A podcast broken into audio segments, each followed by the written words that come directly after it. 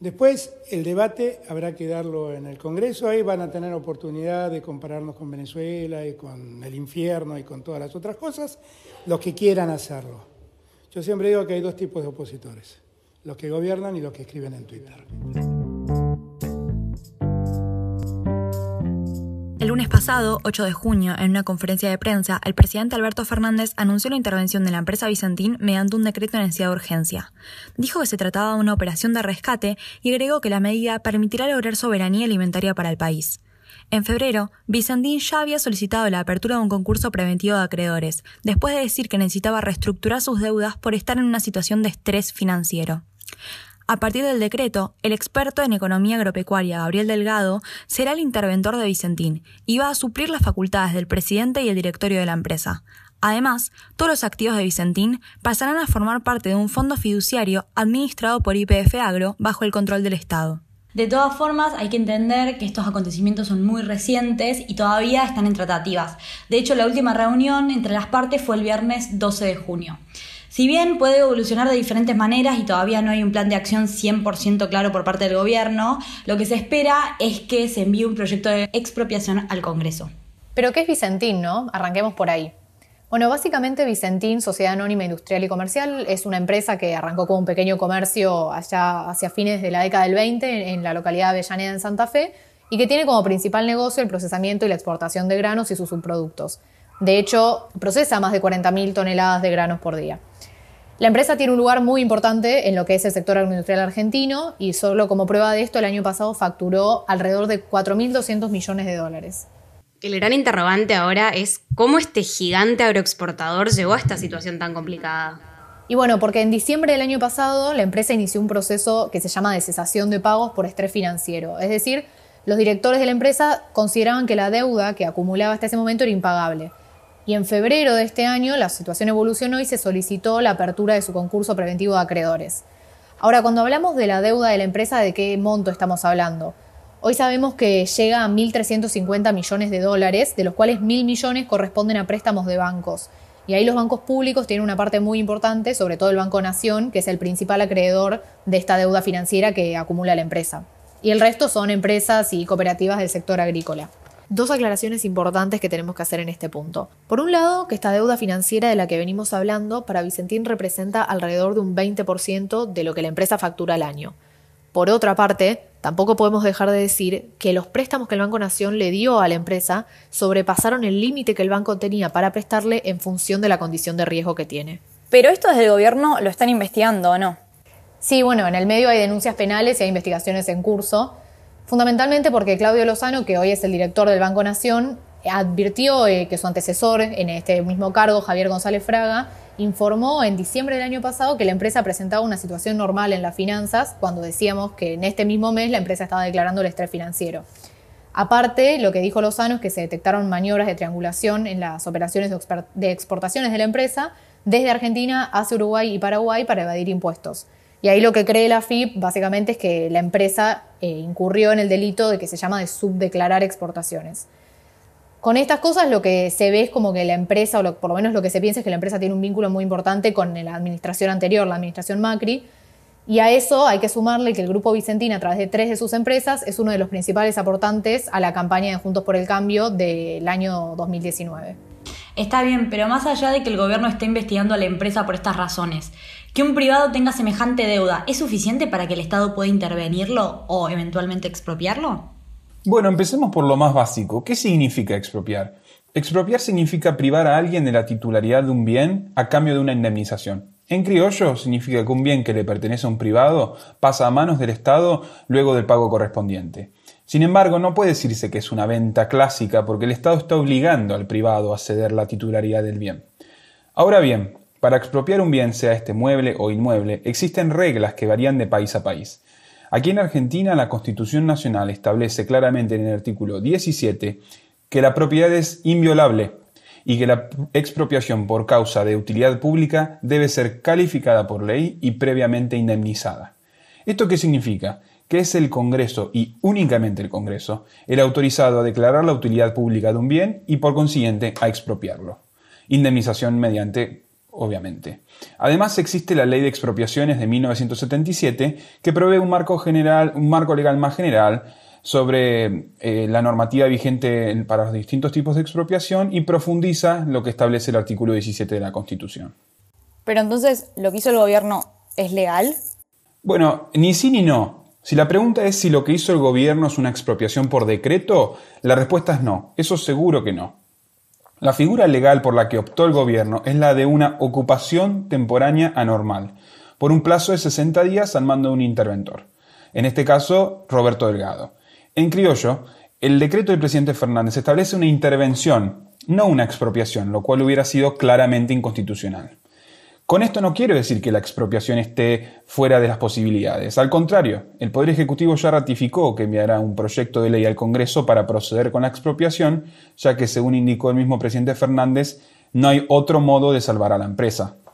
Vale aclarar que si bien la decisión de intervenir fue tomada a través de un decreto de necesidad y urgencia que tiene carácter de ley y es sancionado por el Poder Ejecutivo, el Congreso es quien tiene que decidir si este decreto sigue o no en vigencia.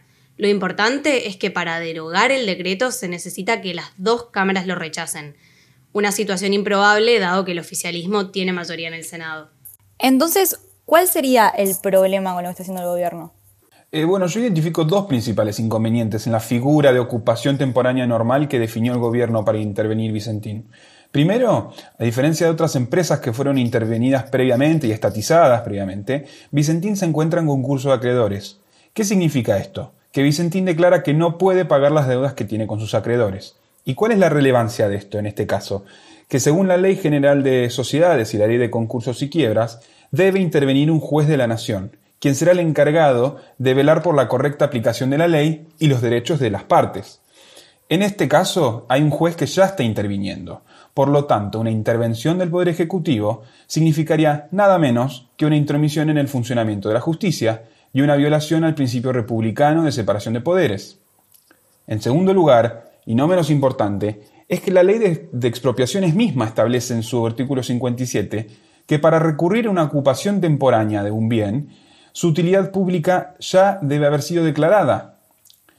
Como dijimos, únicamente el Congreso es el que tiene esta facultad y hasta el momento no se ha pronunciado al respecto. Entonces, el proyecto del Poder Ejecutivo, en particular el decreto del presidente, está pasando completamente por arriba al Poder Legislativo. De todas formas, el gobierno anunció que habrá un proyecto de ley de expropiación y que va a entrar por el Senado, ya que es la Cámara donde el oficialismo, como dijimos, tiene mayoría. Hay que reconocer que el proceso es complejo y demora mucho más tiempo que un decreto diputados especialmente, va a ser la batalla más difícil porque es donde el oficialismo tiene que negociar con la oposición para obtener apoyo. ¿Y cuáles son los argumentos que podría usar para justificar esta decisión? Bueno, en el discurso del gobierno resalta mucho la idea de que es una decisión estratégica para la economía. La pregunta es ¿por qué? Y la respuesta tiene que ver con el mercado en donde participa Bizantín, el mercado agroexportador, la industria alimentaria. Esto por dos razones. Uno, es el principal rubro exportador y dos, por lo tanto, es el principal generador de dólares.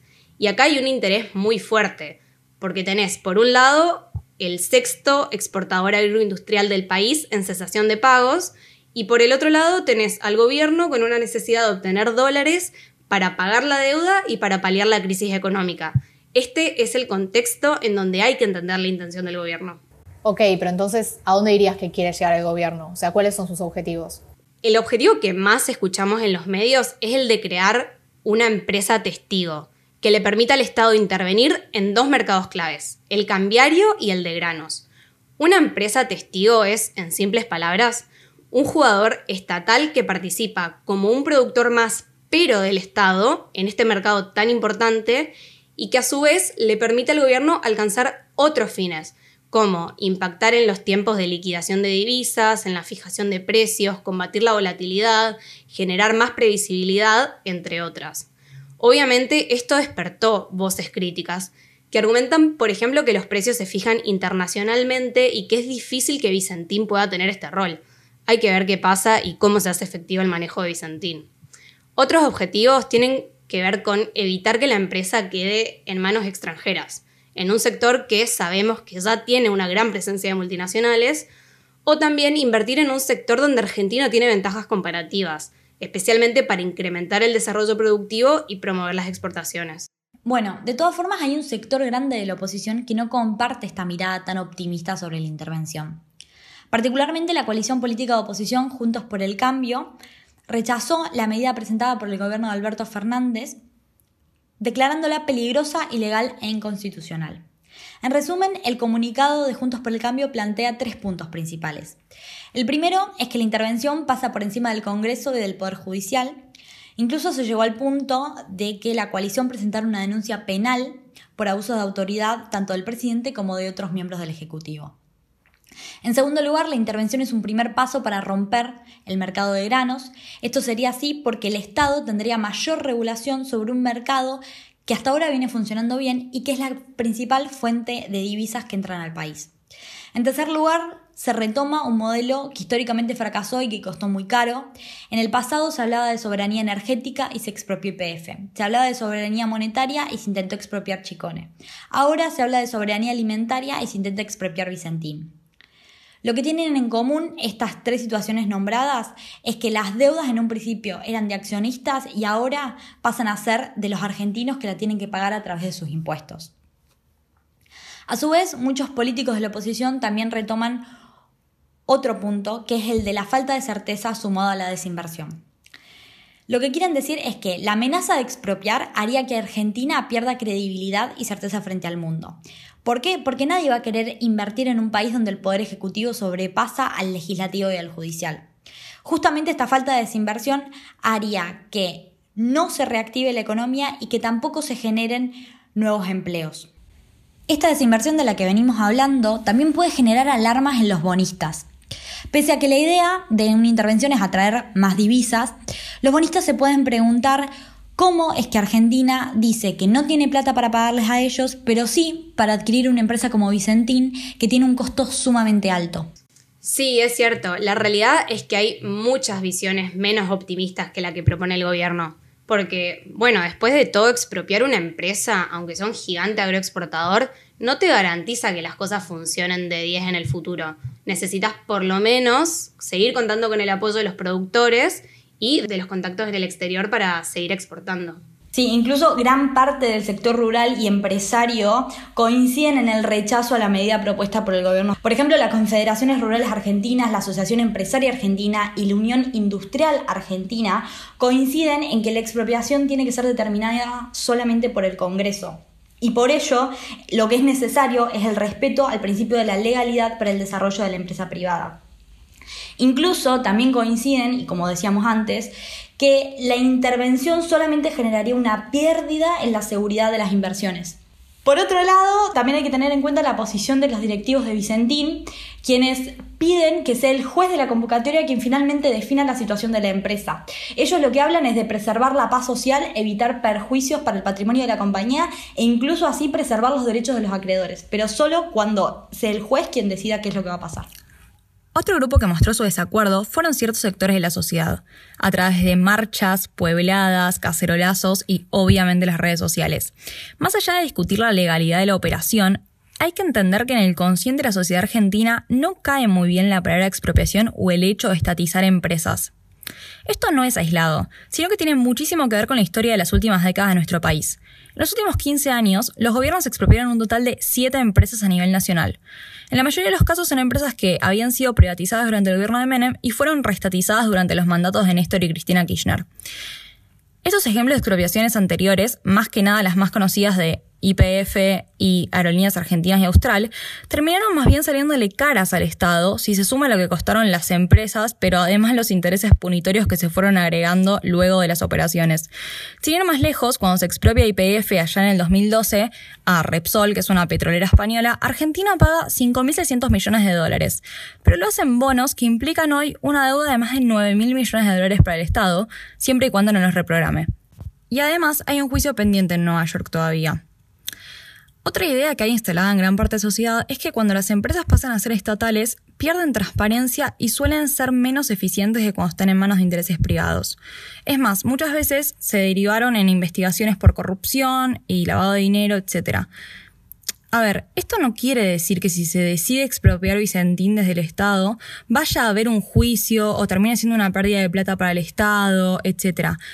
Hay que entender que cada expropiación se maneja con una ley diferente que plantea diferentes manejos de la empresa, designaciones de autoridades, uso de las ganancias, etc. Así que esto no quiere decir que sí o sí vaya a repetirse la historia. De todas formas, algo que yo sí agregaría a esta crítica social de la que venís hablando es que tiene que ver con un sentimiento un poco más profundo y abstracto relacionado a la protección de la propiedad privada al alcance del Estado. Un ejemplo de esto pueden ser las marchas en Avellaneda, en la provincia de Santa Fe, que fueron bajo el lema de Cuidemos lo nuestro. ¿Por qué? Porque estamos hablando de una empresa que está hace más de 90 años en el país y que es parte de la comunidad, que es parte de la historia de la comunidad. Entonces la marcha no fue solamente por Vicentín, sino por lo que Vicentín representa para la gente. Esto para algunos puede sonar exagerado, para otros no, pero sí es verdad que en las redes ha existido un discurso común donde la expropiación tiene una connotación muy negativa. Entonces, esto sumado a un poder ejecutivo con poderes atribuidos que sobrepasan la Constitución, hace que muchos puedan pensar que en la Argentina se están perdiendo los valores republicanos. Incluso esto se asoció varias veces con Venezuela, sea válido o no. Bueno, este vínculo con Venezuela es válido hasta ahí, digamos. En Venezuela se expropiaban y se expropian actualmente empresas de cualquier índole, lucrativas, quebradas, grandes y pequeñas, incluso inmuebles no destinados a fines comerciales. Al día de la fecha se expropiaron entre 700 y 1200 eh, empresas en Venezuela desde el año 2000. Por lo tanto, por el momento, decir que vamos camino a Venezuela puede parecer, puede sonar un poco exagerado, ya que la mayoría de las empresas nacionalizadas durante los últimos, durante los 12 años de kirchnerismo y, y actualmente no llegan a ser 10. Esto no quiere decir que no haya que observar y hacer observar la separación de poderes republicana. Bueno, pero ¿qué va a pasar con la situación de Vicentina futuro, no? Obviamente la intervención va a seguir su curso, ahora parece que hay mayor consenso a partir de las reuniones que mencionábamos antes entre el gobierno y los directivos de la empresa.